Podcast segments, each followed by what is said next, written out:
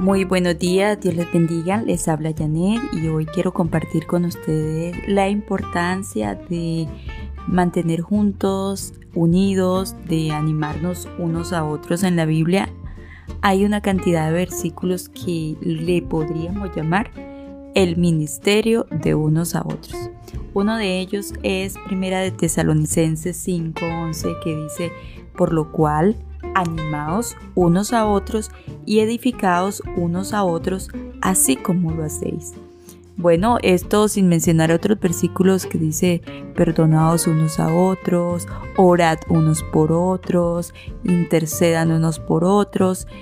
Es realmente eh, la voluntad de Dios que nos cuidemos como hermanos, que vigilemos esa familia cristiana, esa unidad, esa armonía y nos ayudemos mutuamente. Hoy quiero compartir con ustedes una reflexión que me llegó y algunas me parecen interesantes y bueno, quiero compartir esta reflexión acerca de, se dice, el carbón. Algunos quizás han tenido la experiencia de, poder prender fuego, de, hacer eh, con leña y de poder experimentar lo que es las brasas o el carbón. Dice así.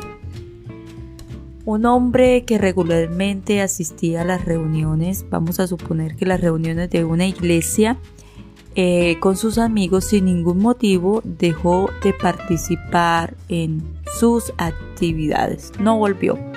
Después de algunas semanas, una noche muy fría, un integrante del grupo decidió visitarlo encontró al hombre en casa solo, sentado frente a una chimenea donde ardía un fuego brillante y acogedor. Adivinando la razón de la visita, el hombre dio la bienvenida. Se hizo un gran silencio. Los dos hombres solo contemplan la danza de las llamas en torno a los troncos de leña que crepitan en la chimenea.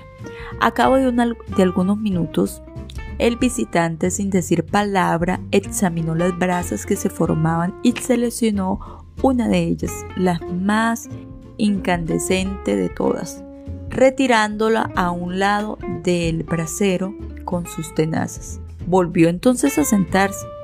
El, el anfitrión prestaba atención y al poco rato la llama de la brasa disminuyó hasta que solo hubo un brillo momentáneo y el fuego se apagó repentinamente.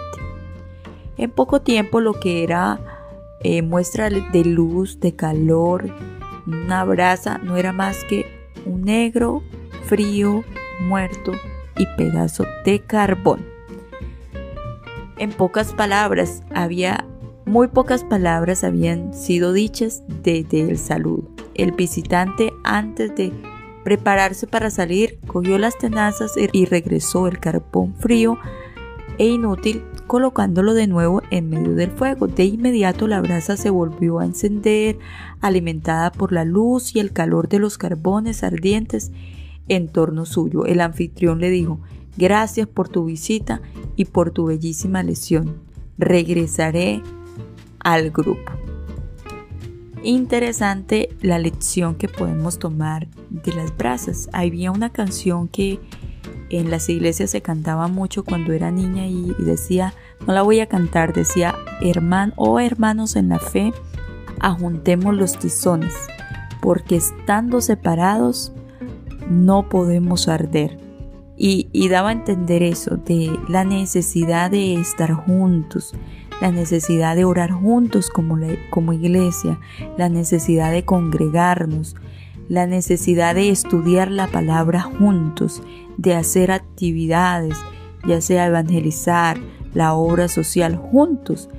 E, esa necesidad que hay en el cristiano y que sin duda aquella persona que se aleja por uno u otro motivo, poco a poco se va apagando y quizás eso es lo que el enemigo quiere para apagarnos el fuego de Dios en medio nuestro para alejarnos de la congregación y para luego eh, dañarnos. Así que es muy importante eh, que aprendamos eh, la necesidad de estar juntos, de congregarnos y de ese ministerio de estar juntos que se menciona en la Biblia, que quizás algún día lo estudiaremos, que donde la Biblia nos enseña en muchos versículos lo que hay que hacer los unos por los otros.